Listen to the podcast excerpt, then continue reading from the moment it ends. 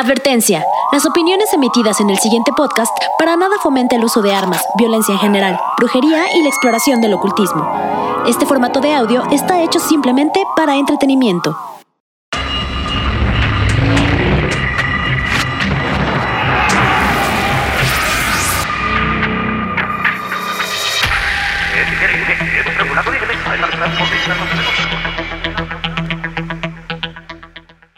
Bienvenidos al capítulo 7 de este su nuevo podcast El hubiera existe. Podcast donde crearemos y dramatizaremos universos paralelos respondiendo a preguntas absurdamente utópicas. Como siempre, tengo el gusto de darle la bienvenida a mi oráculo utópico directamente desde Puerto Rico, David Emil.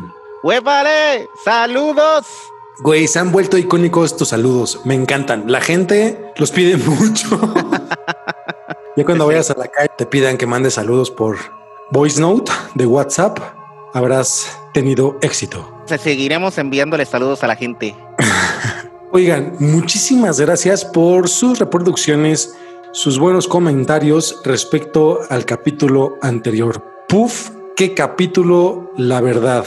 Si aún no lo han escuchado, de verdad pónganle stop a este podcast y corran al capítulo 6 con el que damos la bienvenida a la temporada 2 del Hubiera Existe, en el cual tuvimos al invitado eh, psicoanalista, nuestro doc, Joan González, y porque ustedes lo pidieron, también tendremos una sección especial en este podcast, bueno, en futuros podcasts también, donde nos dará pues justo una opinión clínica y nutrirá de mucho contenido de valor. Sí, el doc, el doc nos puso unos puntos de vista súper interesantes. Y va a ser, va, va, a ser, va a ser, va a ser muy bueno con él porque va a ser, nos van, nos van a romper la madre. Espero no habernos metido en problemas con el capítulo anterior. Y bueno, pero a ver, entremos en tema. Según el cristianismo, el diablo también es conocido como Lucifer o Luzbel. Es un ser sobrenatural maligno y tentador de los hombres. Algunos grupos religiosos enseñan que se originó como un ángel que cayó en desgracia con Dios, seduciendo a la humanidad en los caminos del pecado y quien tiene el poder en el inframundo. En la Biblia cristiana, Satanás es principalmente un acusador y un adversario, una entidad decididamente malévola, también llamada el diablo, que posee cualidades malignas. El tema que presentaremos el día de hoy, y si hubieras hecho un pacto con el diablo. Chan, chan, chan, chan. Que mucha gente tiene que haber hecho un pacto con el diablo en esta vida. ¿eh? ¿Crees? ¿Crees? Uy, sí, definitivo. ¿Tú, harías, un pacto con el diablo? Pues si me voy a morir, o si estoy un poquito más grande. Todos vamos a morir, todos. Digo, si me voy a morir, o sea, si es inminente que me voy a morir en, muy rápido. Pero pues sí, ¿por qué no? Lo haría, lo haría si no tuviera más esperanza. Bueno, la esperanza muere al último. Pues sin más preámbulos, los dejamos con el capítulo 7 del Hubiera Existe. Así que pues que lo disfruten. Que lo disfruten. Hay una puerta muy delgada entre este universo y lo desconocido. Prepárate para entrar en un mundo utópico que responde a las más grandes incógnitas de la vida. Bienvenidos al universo de El hubiera existe. Hoy presentamos ¿Y si hubieras hecho un pacto con el diablo? Leila se encontraba en su habitación que rentaba, cuando de repente la puerta suena Leila al abrirla ve a su mejor amiga Carmen que trae una caja bajo el brazo. Ay, Carmen, qué bueno verte. El día está muy aburrido. Sabía que estarías muerta de no ser por mí, pero traigo algo con lo que podemos matar el tiempo un rato, hasta que venga tu casera a callarnos, claro. Cállate, esa bruja no sabe lo que es la diversión. ¿Qué es lo que traes? A ver. Carmen le da la caja a Leila mientras que se sienta en la cama para sacar un par de velas de su bolso. Leila solo la mira algo escéptica. ¿La Ouija? ¿Carmen es neta que crees en estas cosas? Vamos, ay, ¿qué podemos perder? Solo es para jugar. Igual ya hasta hablas con tu abuela y le reclamas que le dejó toda la lana a tu hermana mayor y no a ti. Ay, está bien, pero nada de fantasmas, ¿eh? Hmm. Entonces, ¿qué sugieres? ¿Hablar con tu casera? Para eso no es necesaria la Ouija, solo con gritar y la tendremos en la puerta. Veamos si esto funciona. Hablemos con el diablo. El jefe. Oh, no hay trato, ¿eh? Estás loca. Pero acepto. Carmen prendió las velas y comenzó a colocar las cosas en el centro de la habitación. Leila solo la miraba mientras que su amiga se la vivía riendo de la situación. Una vez que terminó, puso las dos manos invitando a Leila a ponerlas. H E L L O. Hola. Ok, y ahora hay que presentarnos. L E I L A. Vas tú, Carmen. Ok. C-A-R-M-E-N. Carmen. ¿Y ahora qué? Leila y Carmen miraban el tablero esperando alguna respuesta, hasta que la ficha se movió hasta la palabra yes. Vamos a empezar a preguntar. A ver. Yo preguntaré. ¿Está el diablo aquí con nosotras? Quiero hacer un trato con él. La ficha comenzó a moverse descontrolada por todo el tablero. Ni Leila ni Carmen pudieron soltarla. Carmen lo logró provocando que todo saliera volando. No mames, Leila, no no muevas. No soy yo. Leila, esto no me esto no me gusta. Mejor yo ya me voy. Ay, no, no, espérate, no me dejes con esto. ¿Cómo lo apago? Solo escribe adiós y ya. Bye.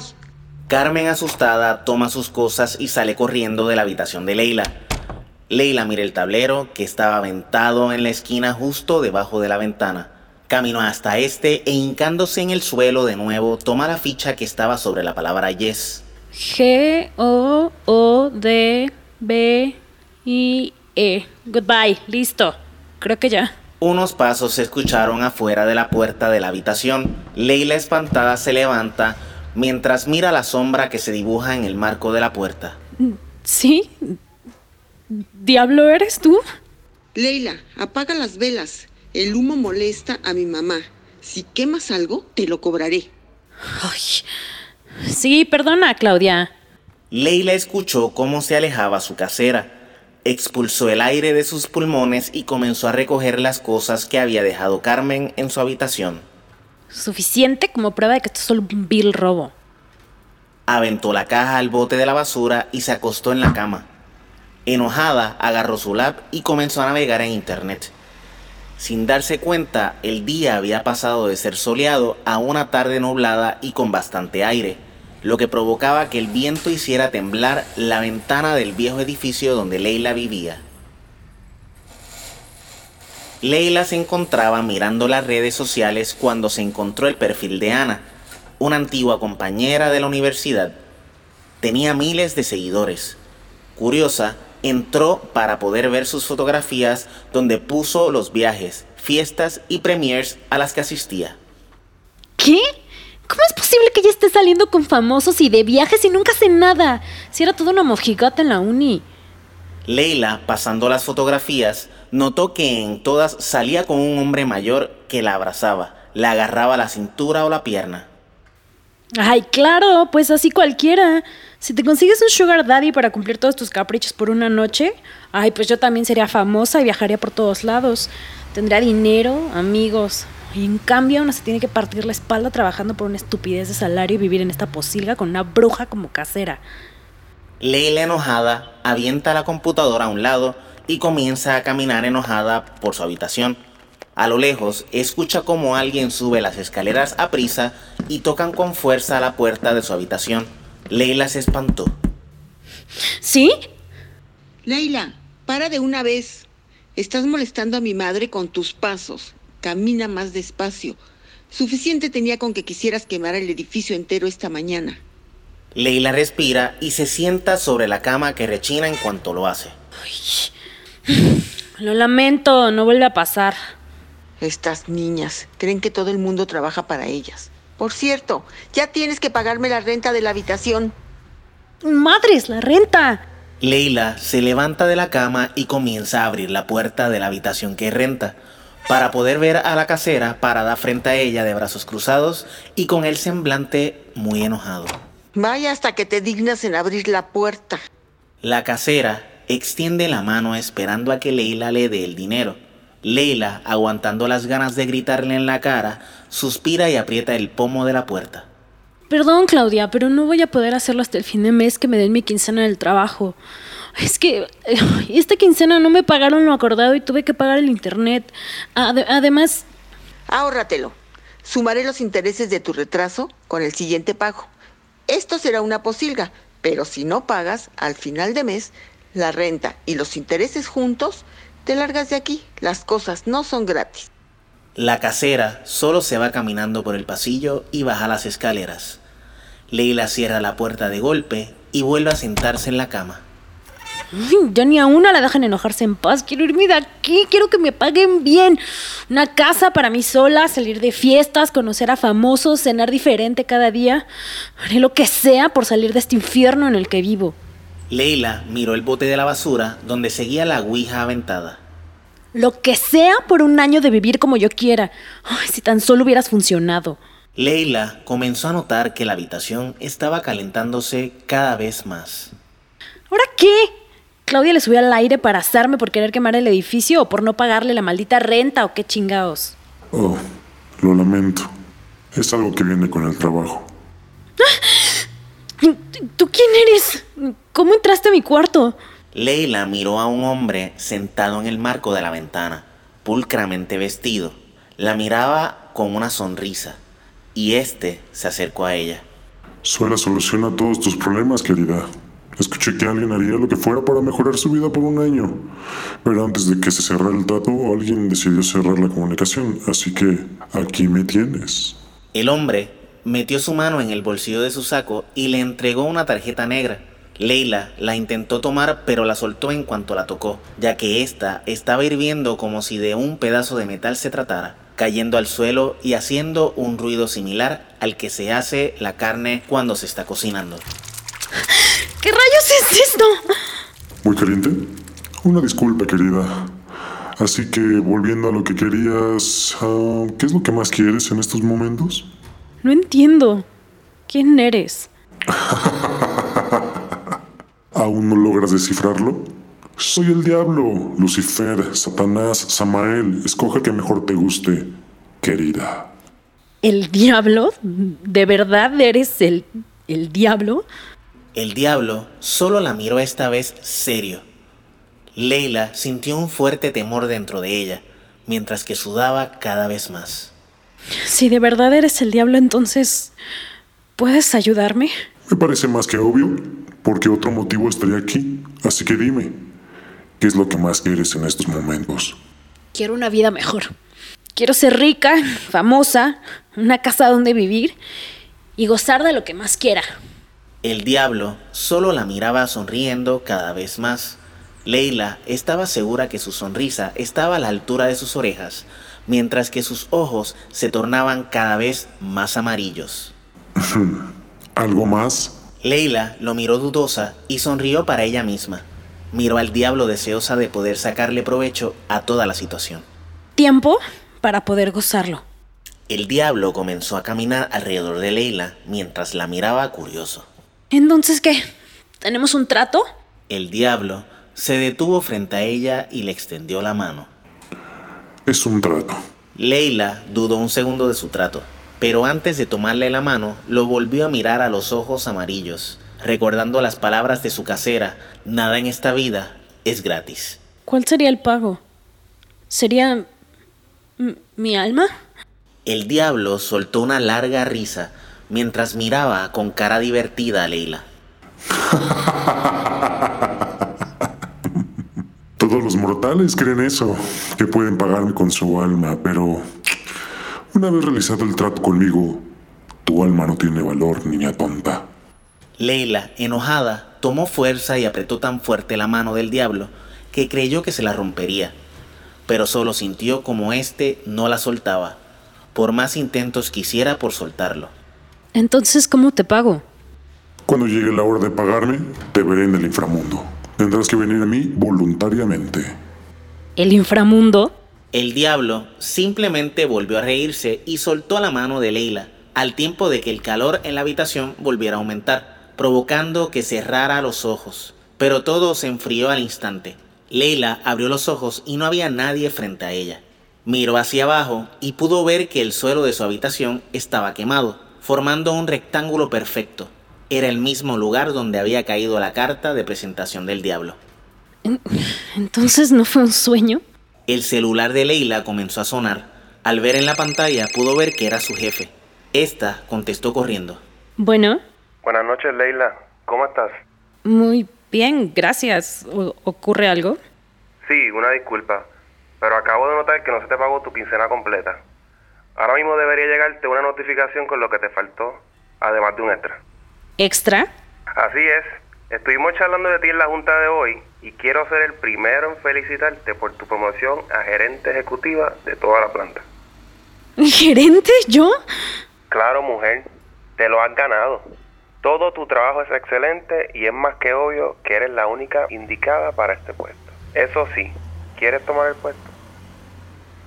claro que sí, con mucho gusto acepto. Perfecto. Nos vemos el día de mañana para firmar el nuevo contrato. Sí, por supuesto, hasta mañana.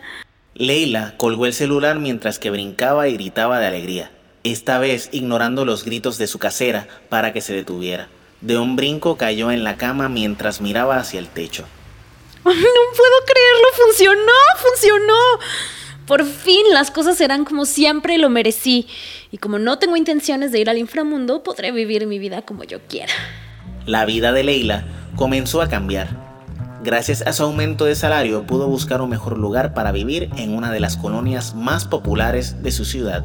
Además, Gracias a su nuevo puesto en la agencia, pudo conocer a muchas celebridades y agregarlos a su lista de contactos personales, salir de fiesta con ellos y poder tener acceso a lo que ella consideraba la vida que merecía desde el principio.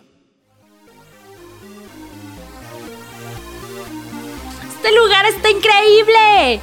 Gritaba Leila por el ruido de la música hacia su amiga Carmen mientras miraban todo el antro a sus pies, ya que ellas se encontraban en la zona VIP. Ya lo creo, amiga. Oye, ¿cómo hiciste para poder meternos? Según yo, este lugar es súper exclusivo. Soy amiga del dueño, lo resolví un par de problemas y me dio el favor. Hoy la casa invita a nuestros tragos. ¡Ay, te amo!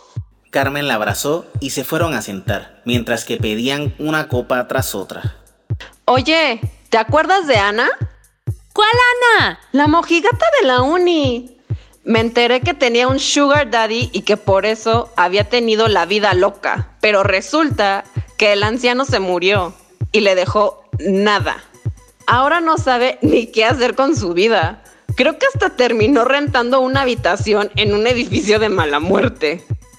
Sabía, lo sabía que esa mujer no podía hacer nada sin ayuda en esta vida. Todos se lo dieron. Carmen tomó la cerveza y la levantó al cielo. Por Ana, la más ingenua y mojigata de todas. Es verdad, quería ofrecerte un viaje. ¿Qué? ¿A dónde? Me gané un viaje a unas grutas en la rifa de fin de año de la oficina. Guía privado, buffet de desayuno, comidas pagadas, coche para poder moverte por el pueblo Hotel 5 estrellas con suite. Pero yo no podré ir. Mi abuela se enfermó y tipo tengo que cuidarla. Así que, pues pensé que tal vez podría interesarte. Sería tu regalo de cumpleaños. Gracias, amiga. Claro que iré. ¿Cuándo es el viaje? Es este fin de semana. Llegan viernes y regresan martes. Para que vayas avisando en la oficina.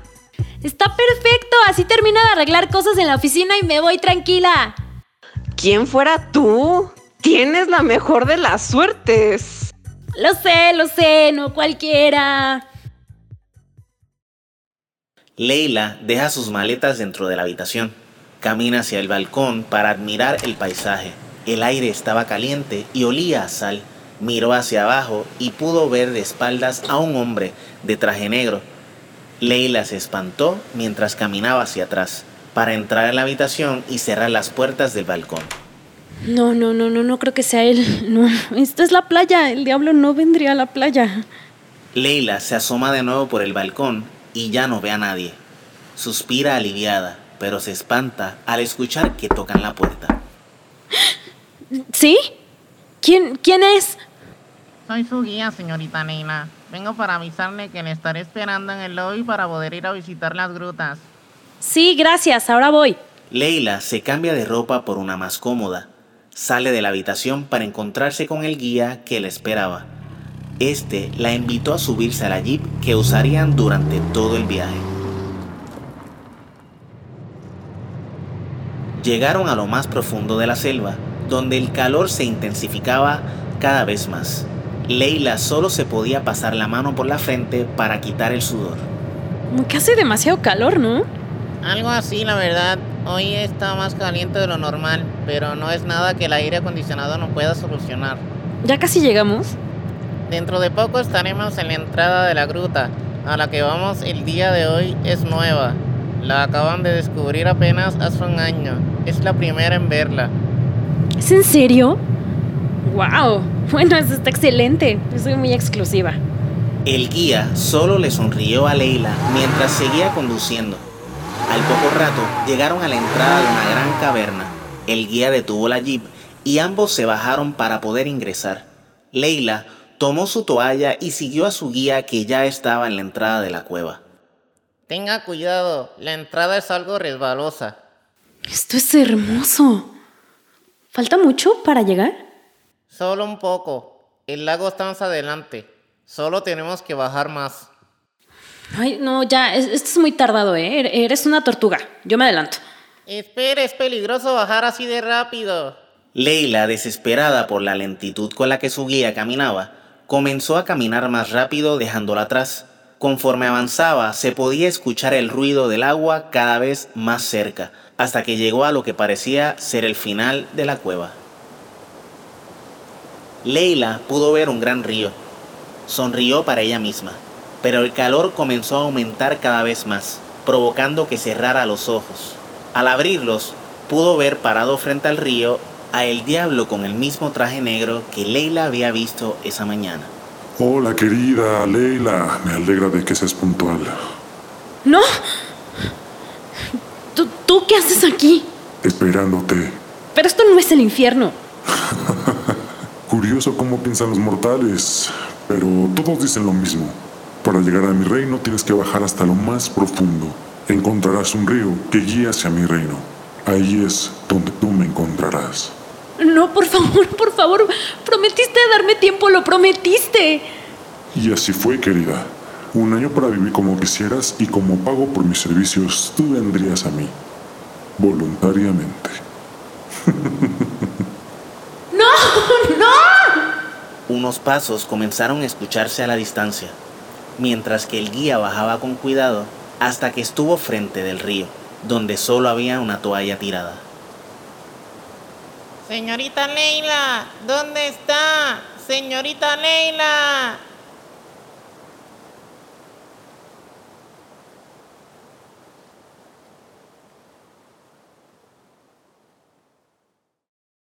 ¿Qué tal el episodio 7 de El hubiera existe? Pues, ¿por qué tú siempre matas a la gente al final? ¿Qué consecuencias tendría Emil si hiciera un pacto con el diablo?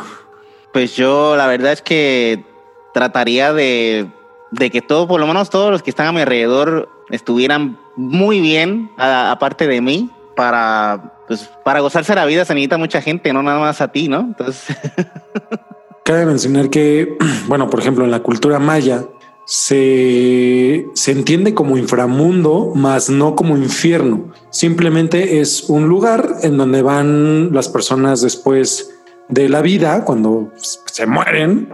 Y justo es un, es un lugar, ¿no? No, no, no necesariamente es un lugar donde siempre vas a estar pues en, sufriendo por la eternidad. Sí, no, y cabe, cabe, aclarar desde un principio que ese tema está muy, muy ligado a la brujería. Muy, muy, pero muy ligado. Va muy Eh, ligado. Está, e- estos pactos se hacen oral o se hacen escritos. O sea, estos pactos con demonios y con, y con el diablo, ¿no?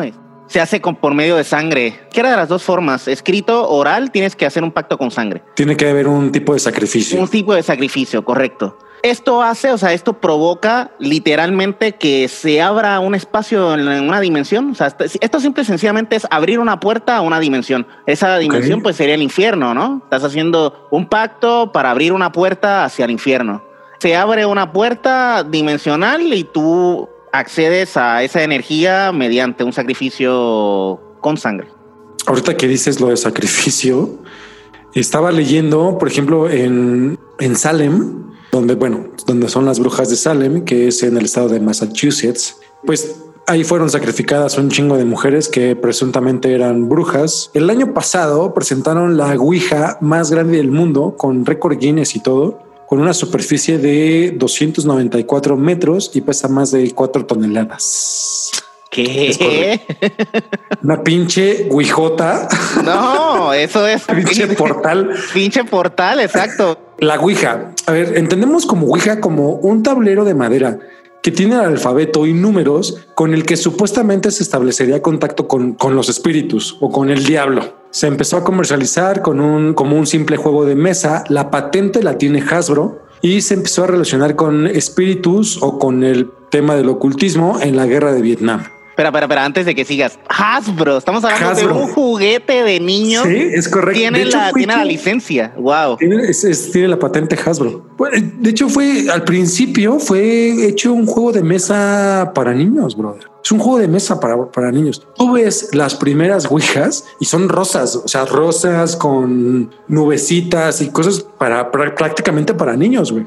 Wow, y mira que los niños también están bien vinculados con todo esto, ¿no? Porque los niños los sacrifican, bueno, desde, desde- eso es lo que dicen, ¿no? Que uno sacrifica, por ejemplo, el corazón, le sacas un corazón a un bebé y te vuelves más joven, ¿no? Supuestamente. Pues por ahí, por- por ahí viene, ahí viene el tema de lo del Pizzagate, ¿no? Esta mafia de abusadores sexuales de, de niños Qué que horror. justo son adictos a una droga que tienen los, los niños en la sangre, ¿no? Entonces procesan esta madre de la sangre. Es una pinche tema conspiracionista esto, güey, lo del sacrificio de niños, güey, que está cabrón, güey. Está dando mucho de qué hablar ahorita en redes sociales. lo hay por toda la historia. O sea, demasi- hay demasiados políticos y demasiados reyes y demasiados monarcas de todo que siempre eh, jugaban con, con eso del sacrificio para aumentar sus, sus beneficios en la vida o para hacerse más poderosos, güey. Siempre ha estado ahí. Sí, por eso, de hecho, está el rumor de la reina Isabel, ¿no? Y su inmortalidad.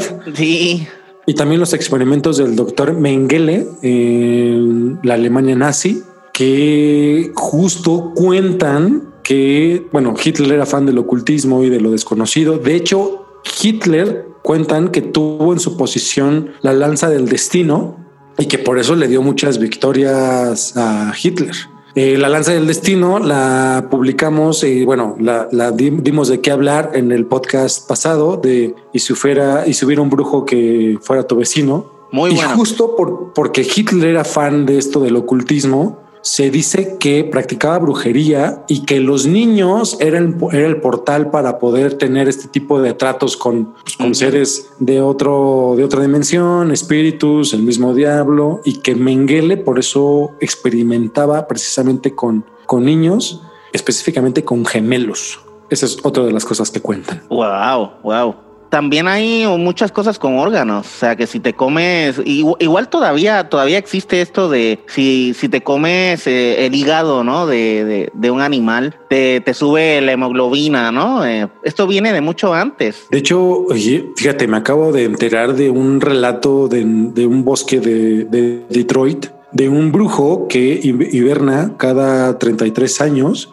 y que justo se mantiene vivo en hibernación durante 33 años porque come hígados de víctimas, o sea, sacrifica víctimas y come estos hígados. De hecho, hay una recreación de la primera temporada de X-Files, de, de Expedientes Secretos X, Ujú. eh, de justo de este tema, justo de este, de este señor que, que hiberna cada 33 años. ¿Cómo será eso, verdad? ¿Tú, ¿Tú crees que la Ouija como tal sea un medio para abrir comunicación con seres de otro lado? Oh, sí, totalmente, totalmente. Lo, lo peor de todo es que no nada más es para tú preguntar y, y pedirle permiso a un demonio, ¿no? Por ahí pueden salir 20 cosas que tú ni sabes qué onda, ¿no? ¿Tú has jugado la Ouija?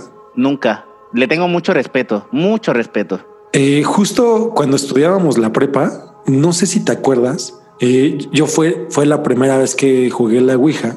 Pues a alguien, un estudiante, se le ocurrió llevar una, una Ouija a la preparatoria y justo estaban en el área de cafetería, en la terraza, estaban jugando la, la, la Ouija. Y pues ya sabes, estaba todo un círculo alrededor de, de, de, pues de, de estudiantes, que apenas si se podía ver. Y en una mesita estaban dos, dos, dos chavos jugando efectivamente la Ouija. Me acuerdo perfecto que eh, uno de ellos pregunta si quería seguir jugando. La Ouija, el ente, le dice que no. Y yo dije, en mi mente yo dije, va a decir Henry. Cuando el chavo le pregunta, ¿ya no quieres seguir jugando conmigo? No. ¿Quieres seguir jugando con el otro chavo? Sí. Ok, ¿con quién deseas jugar? Y, tú se estaba moviendo esa madre, ¿no? Y justo se paró así en la H, en la E, en la N. Cuando iba en la N, yo ya me estaba dando la media vuelta para irme. y todos obviamente me conocían. Henry, Henry, no sé qué, no sé qué, voltearon, ya sabes, me empezaron a decir de cosas. Pues ahí voy, mano. Entonces me acuerdo que me senté, puse apenas mis manitas. Hola, no sé qué, ¿quieres jugar conmigo? Sí. Y te lo juro que, o sea, sí se mueve. Me acuerdo que pregunté un sinfín de pendejadas, pero nunca recuerdo haber estado espantado, güey. A lo que muchos estudios refieren a que la Ouija es un juego en el cual tú puedes estar jugando con tu inconsciente. Uh -huh. Entonces, son estos justo lo que, lo que teníamos un día, es justo lo que un día hablábamos de los fallos mentales, en el cual tú piensas que se está moviendo, pero en realidad eres tú lo que te está moviendo. Vuelvo a lo mismo. Uh -huh. Hay una frase que dice, el miedo atrae balas. Si tú estás jugando la Ouija y crees que te va a atacar un fantasma, estoy 99.9% seguro que te va a atacar un espíritu o vas a abrir algo que efectivamente tú para poder dejar entrar algo tienes que darle permiso a eso o por lo menos ese es el principio. Pero es que ese es el problema, ese es el gran problema porque al, al tú jugar ya le estás dando a ese ente la, la opción de que, de, de que entre en ti, ¿no? O sea, porque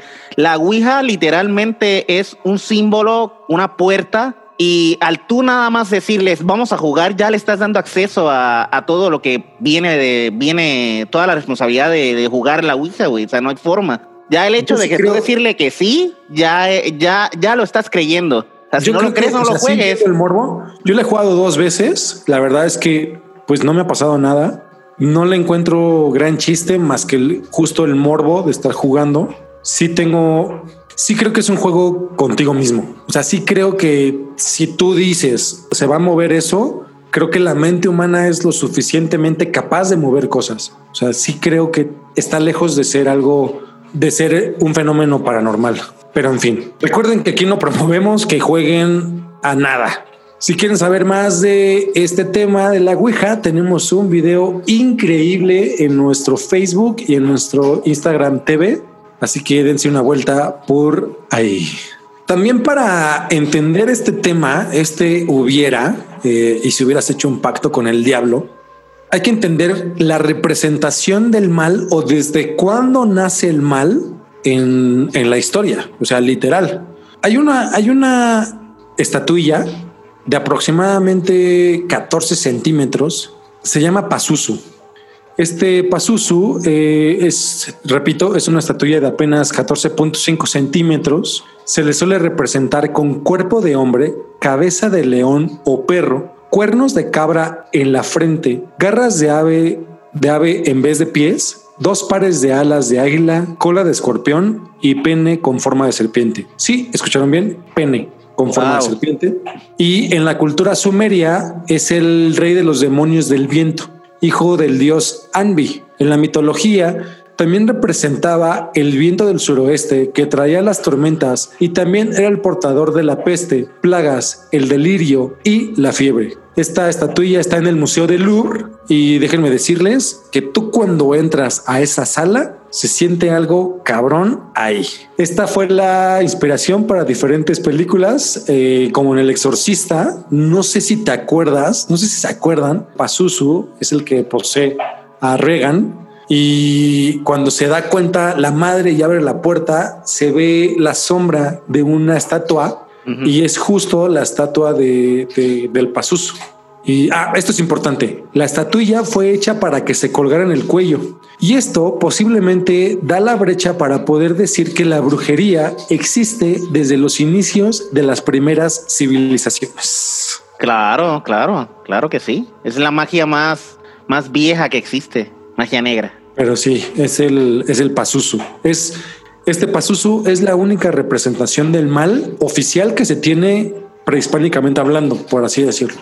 Pero está bien raro, ¿no? Porque todo, todas las civilizaciones, o muchas de ellas, siempre se han caracterizado por hacer sacrificios, ¿no? A sus dioses. ¿Qué te hace pensar que esos dioses no son demonios, no? Porque están usando sangre constantemente. Pues sí, esa es otra interpretación. Aquí en los mayas y los aztecas, mucha gente, por ejemplo, cuando lo platicas en, a un extranjero o a parte de, de, de, otras, de otros países, lo consideran como salvajismo. Pero hay que entender que aquí era una de las cosas más increíbles que te podían pasar pero era más como un algo. Una veneración hacia alguien. Exacto. Exacto. Los demonios y, lo, y, el diablo tienen el, los mismos poderes, ¿no? Tienen la pues, capacidad de, de, de, darte todo lo que quieres. A ver, yo sí creo más, o sea, hace poquito en, lo dijimos en el lo dijimos en el podcast pasado, donde el Vaticano, en específico el Papa Francisco, él dijo que todo lo del infierno fue pues una simple mentira de la Iglesia Católica, ¿no? Este lugar de tormento eterno pues simplemente no existía.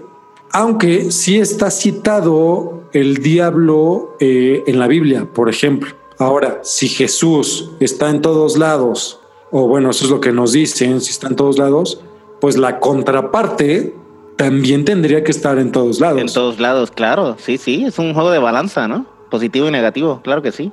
Entonces, eh, tengan cuidado, muchachos. Ya sabes, estos juegos de te metes al baño, pones el espejo, ¿no? Abres la regadera, la regadera con agua caliente, esperas a que se ponga todo el vapor en el espejo, prendes, eh, apagas la luz y empiezas a hacer preguntas. La prendes, haces otra pregunta. La apagas, haces otra pregunta. Se supone que las respuestas te van a ser escritas en el vidrio empañado. Negativo. Qué bueno que no voy a hacer este experimento. No lo voy a hacer, papá. Tranquilo. no, yo, yo, creo que también, también es bien importante eh, saber y comprender que no nada más los pactos y los juegos son abren portales, ¿no? Yo creo que las drogas pueden también abrir Así. ¿Ah, portales. Te lleva a esto, a esto mismo que te digo, ¿no? A, otro, a otra dimensión. Ah, ya, como el peyote, como el peyote acá en México. O como a la, a la ayahuasca también. O sea, yo, yo, creo que son, son drogas que te llevan en, a, a, otra dimensión y allá puedes o regresar bien o, o regresar mal. O regresar jodido, claro que sí. O regresar con alguien. O regresar con alguien. Y estas puertas no se, no se cierran. Yo creo que una vez tú abres una puerta, no se cierra. De hecho, dicen que se cierra, pero se cierra por adentro. ¿Cómo o sea, si tú la tienes que cerrar, tiene que ser de adentro. O sea, te tienes que quedar adentro. Pues sí, es un muy, muy buen ejemplo. Sí, yo creo, yo pienso lo mismo. Sí, la verdad es que yo creo que tú no puedes, no tienes la, la, capacidad de cerrar una puerta. La puerta se queda abierta porque tú eres un ser que atrae cosas, ¿no? Entonces, que hay que tener mucho cuidado con las vibras que tenemos. Hay que andar muy bien por la vida para evitar todas esas malas vibras. También hay diferentes culturas como la haitiana que inclusive llegan, llevan a este, las posesiones demoníacas, las llevan como si fuera un virus. Y justo los brujos, los chamanes y todos son tratados de forma medicinal o lo tratan de forma medicinal. Entonces, eh, también este es, este es otro tema, ¿no? El exorcismo. Miren, por ejemplo, el exorcismo, según Wikipedia, es la práctica religiosa o espiritual realizada contra una fuerza maligna, utilizando diversos métodos cuyo fin es expulsar, sacar o apartar a dicho ente de la persona, objeto o área que se encuentra poseída por la entidad maligna. Estos entes, dependiendo de las creencias de los implicados, pueden ser demonios, espíritus, brujos, etc. El objeto de la posesión puede ser una persona o un animal, objetos e incluso lugares como pueblos o casas, los famosos poltergeist.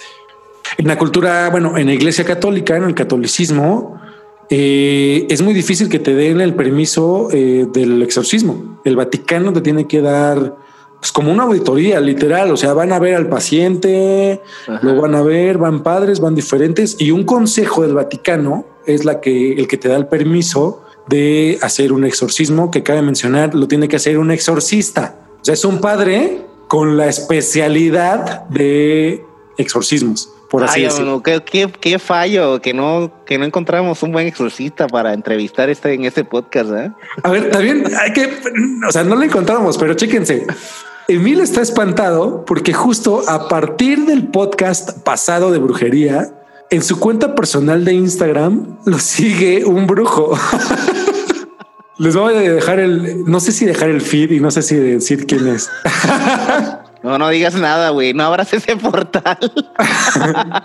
Pero justo le estaba diciendo, rogándole prácticamente a Emil, güey, ya te sigue, márcale, mándale un, un DM y dile, oye, igual te dice que no, oye, consígueme una entrevista para el hubiera, ¿no? Igual y él nos puede nutrir muchísimo más este podcast. Ay, bueno, me va a decir que sí, esa es la pendeja. No, pero qué, güey, o sea, que te diga que sí, que...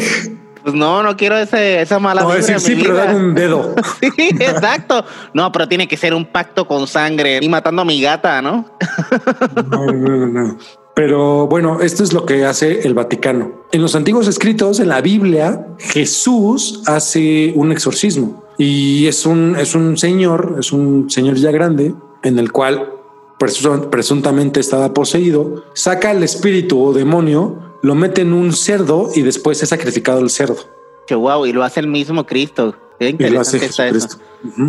Y bueno, como ustedes lo pidieron, tenemos eh, la opinión clínica de nuestro doc, el Sí, psicoanalista. vamos a preguntarle al doc a ver qué onda, qué piensa. Sí, preguntémosles al doc, el psicoanalista Joan González, del por qué justo las personas tienen la necesidad de recurrir a estas prácticas para obtener beneficios. Bueno, pues esto es un tema, esto de, pues de los pactos con, con el diablo y demás, porque además es un tema recurrente, ¿no? En el consultorio, si llegan personas, ¿no? Que han eh, ido primero al diablo que al psicólogo, ¿no? Entonces, justamente es, es una parte muy, muy, muy esencial de la cultura también, ¿no? Apoyarnos como a esa cosa eh, maldita. El diablo tiene mucho poder, se, se compara con, con el poder del- del- de los dioses o de Dios. Justamente es un dios en muchas culturas y demás. Entonces, todo esto, ¿no? Lleva a que la gente pues pueda ir con, con- con el diablo, a acudir con el diablo. ¿Y cómo es que la mente humana funciona para eso? Hay un mecanismo en, la mente que se llama el mecanismo de conversión en lo contrario, que el afecto que tiene el objeto, la cosa allá afuera, se convierte en lo contrario, ¿no? Tal cual. Entonces, si yo amo a una persona, viene este mecanismo de defensa y entonces, que es al, al final como algo para proteger la mente, el mecanismo de defensa y lo odio. Por ejemplo, un niño que odio con todo mi ser, ¿no? Este, soy profesor de prepri y entonces lo odio porque lo odio y ya. Entonces hago ese mecanismo de defensa y entonces lo amo y lo adoro y es increíble y es una maravilla. Más o menos así funciona en ambos eh, sentidos, ¿no? De amor y de odio y de odio y amor. En este tipo de personas, ¿no? O sea, al final eh, la gente lo que hace es encontrar en el diablo una persona o, un sujeto o una idea, deidad, como se llame, la encuentra como pacífica, como solucionadora, ¿no? De sus situaciones. Esto nos da resultado a, que de pronto ese odio que se tendría que tener al diablo, ¿no? Pues se le odia, es, es- repudiable, se convierte en algo más, convierte en la cosa contraria entonces se ama y se idolatra. Las personas que tratan de hacer esto, ¿no? de, de pactos con el diablo, lo que hacen es justamente pues idolatrarlo, confiar en él, etcétera, que es algo ilógico de pronto si se piensa que un mal puede hacer un bien que ese mal que es el diablo te puede hacer un bien a ti como persona. Entonces de pronto lo que pasa es que se convierte en una persecución. Ese contrato que se hace que básicamente en todas las películas y en todos los momentos que, que- que hemos como, como escuchado respecto a estos pactos, siempre es que uno le tiene que pagar al diablo, ¿no? Con la muerte, el alma, en, la eternidad, en el infierno, bla, bla. Entonces se convierte en una persecución interna, más bien. Más o menos un mecanismo ahí medio psicótico. Justamente lo que se hablaba la, el podcast pasado, ¿no? Son mecanismos psicóticos que eh, se emplean para negar realidades, ¿no? Las fantasías, etcétera. Entonces, justamente también esto aquí implica mucho el encontrarse desde la psicosis, aunque no sea loco, ¿no? Como comúnmente se dice, aunque no sea una psicosis tal cual, o sea, un trastorno, una enfermedad, parte psiquiátrica, sí hay mecanismos y sí hay momentos en donde el sujeto se va a sentir perseguido por ese otro, que es el diablo, pero que al final es una persecución mental. O sea, uno mismo se persigue. Y fíjense qué terrible es porque uno mismo se persigue porque le va bien. De pronto empieza a ver como buenas cosas, eh, empieza a haber posibilidad de que eh, en el trabajo le vaya bien, eh, con la pareja le vaya bien, etc. Y se empieza a perseguir porque ya le empezó a ir bien. Y eso no solamente significa que todo está tranquilo y que, que uno está creciendo y demás, no, significa que le va a ir mal después, que lo va a tener que pagar que no solamente le puede ir bien porque es una buena persona, sino que le puede ir bien solamente si hace un pacto con el diablo, y entonces eso se convierte en una persecución, en un círculo vicioso, ¿no? Aunque te vaya increíble, no importa, porque la mente siempre va a estar persiguiéndote. Entonces hay una, hay una situación en donde la persecución se convierte en la vida diaria. Pues nos vamos a tu sección, ¿no, Nero? Sí, dale, vamos. Aquí tengo una, una, una noticia para el Google News, que es de El Comercio así se llama el, lugar del artículo, dice, el fraile que hizo un pacto con el diablo para tener un romance con una muñeca de trapo.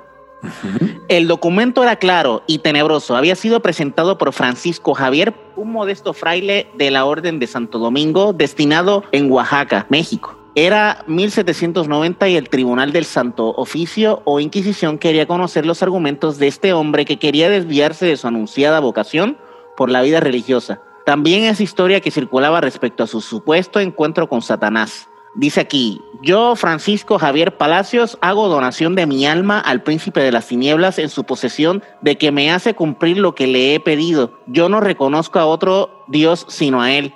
Así prometo de hoy en adelante no creer nada de lo que creen los cristianos y reniego del nombre de cristiano. Ese fue el documento que presentó ante la corte que lo juzgaba y atendía su caso. Pero los integrantes, hombres de la iglesia, sospecharon que el fraile pretendía algo más y que en su comparecencia mentía. Sí, parece que, el güey se lo, lo poseyeron y, pues se enamoró, se enamoró de una muñeca de trapo, papá.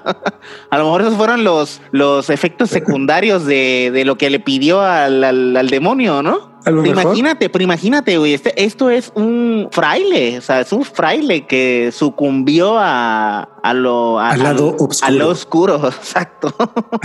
Yo tengo aquí una noticia de La Nación eh, y justo habla de una mujer que está poseída por el mismísimo diablo. Alejandra Uriarte tiene 45 años, vive en Florencio y trata de hacerle frente a la pandemia con ventas online de ropa y otros productos.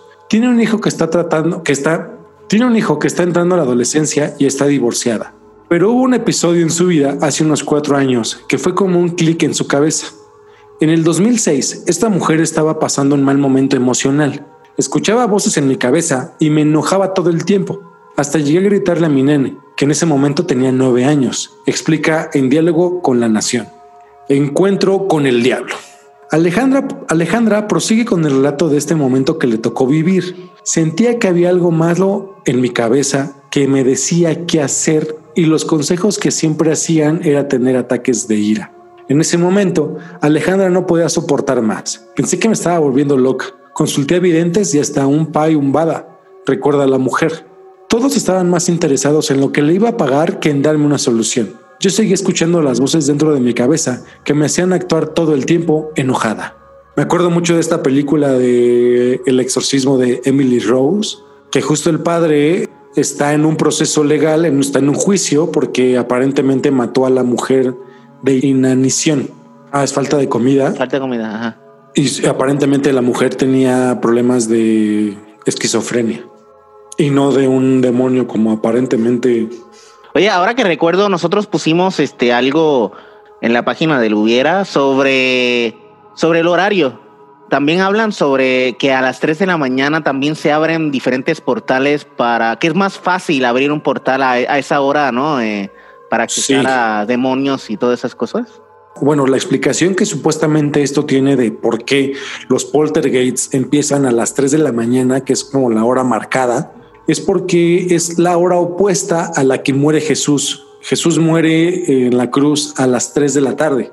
Entonces, supuestamente es la hora opuesta, que son las 3 de la mañana. ah, eso es todo el sentido del mundo, claro que sí. Pues aquí yo tengo otra que se me hizo, se me, se me dio, me dio un poquito de gracia, ¿no? Pero es del Huff Post y habla sobre la, la foto viral de Cher y su mamá, ¿no?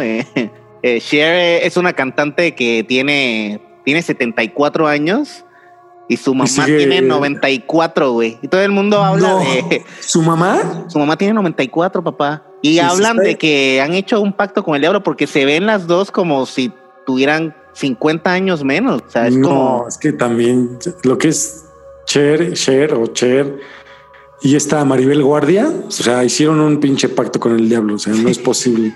y están guapas, ¿eh? Yo me atrevo. Ah. ¿Qué tuvieron que haber dado a cambio? por la belleza eterna. ¿O es eso? ¿O tienen un pinche cirujano bien cabrón, güey, no? pues para que queden como están, definitivamente tiene que haber un milagro aquí, güey, porque está bien definitivamente se veía en sangre de niño. Yo tengo una noticia que está chida. Eh, estaba por la página de Aleteia y dice el manual para exorcistas revisado por el Vaticano. Y es justo lo que decíamos. La Asociación Internacional de Exorcistas, con sede en Roma, instituido por Gabriel Amorth, que cuenta cómo el aval del Papa Francisco ha publicado sus líneas guía para que sus sacerdotes, incluso inexpertos, sepan cómo actuar contra el diablo y sus ángeles o reconocer fraudes y simulaciones. La Asociación Internacional de Exorcistas, con sede en Roma, ha publicado su manual, Directrices para el ministro del exorcismo. O sea que hay escuelas para, para hay escuelas y lugares para entrenar a, gente en el arte de, del exorcismo. Sí, hay una guía, aparentemente hay un manual, hay una guía autorizada por el Vaticano en el cual los sacerdotes pueden recurrir a esto pues para actualizarse. Pero aquí dice que tú puedes ir, ¿eh? o sea, que tú lo puedes hacerte acreedor a esto para que no te chantajeen y no te hagan fraude. Sí, pero no puedes aprenderlo por tu cuenta. Sí, está cabrón. Mira, aquí hay una parte importante del el papel del exorcista que dice, para la iglesia, el papel del exorcista no se reduce al de distribuidor de bendiciones. Por el contrario, recuerda el cardenal vicario del Papa en Roma. El contexto es de secularización y neopaganismo, la desilusión o pérdida de la fe, el relativismo y la confusión general deben llevarlo a cuidar más la vida espiritual de sus pacientes para estar realmente cerca de quien asiste. De lo contrario, es muy difícil para los fieles lograr la pena liberación del maligno, ¿no? Del diablo.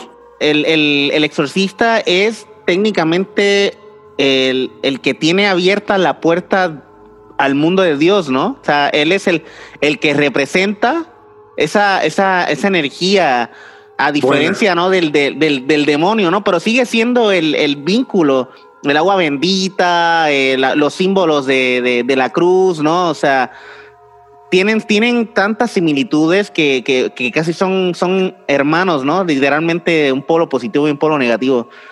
Hay que sacrificar toda tu vida para llegar a la salvación o puedes sacrificar tu vida para que tengas todo lo que quieres en el momento y luego morirte, ¿no? Y nada, recuerden que ustedes al final tendrán la última palabra. ¿Harían un pacto con el diablo? Coméntenos en nuestras redes sociales.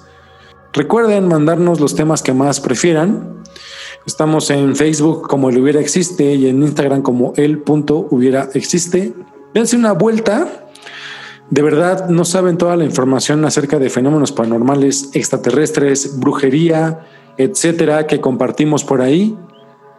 Ya, dejan de, ya dejen de pelearse en redes sociales y mejor pasen a espantarse con nosotros. Y si hay alguien por ahí que hizo un pacto con algún diablo, nos deja saber también, Sería interesante saber toda, toda su historia ahí. Escríbenos, por favor. Esto fue El hubiera existe y recuerden que sin esta expresión no existirían las consecuencias del presente ¿Y en dónde estarías si eso hubiera existiera? Anda de ahí. Muchísimas, muchísimas gracias.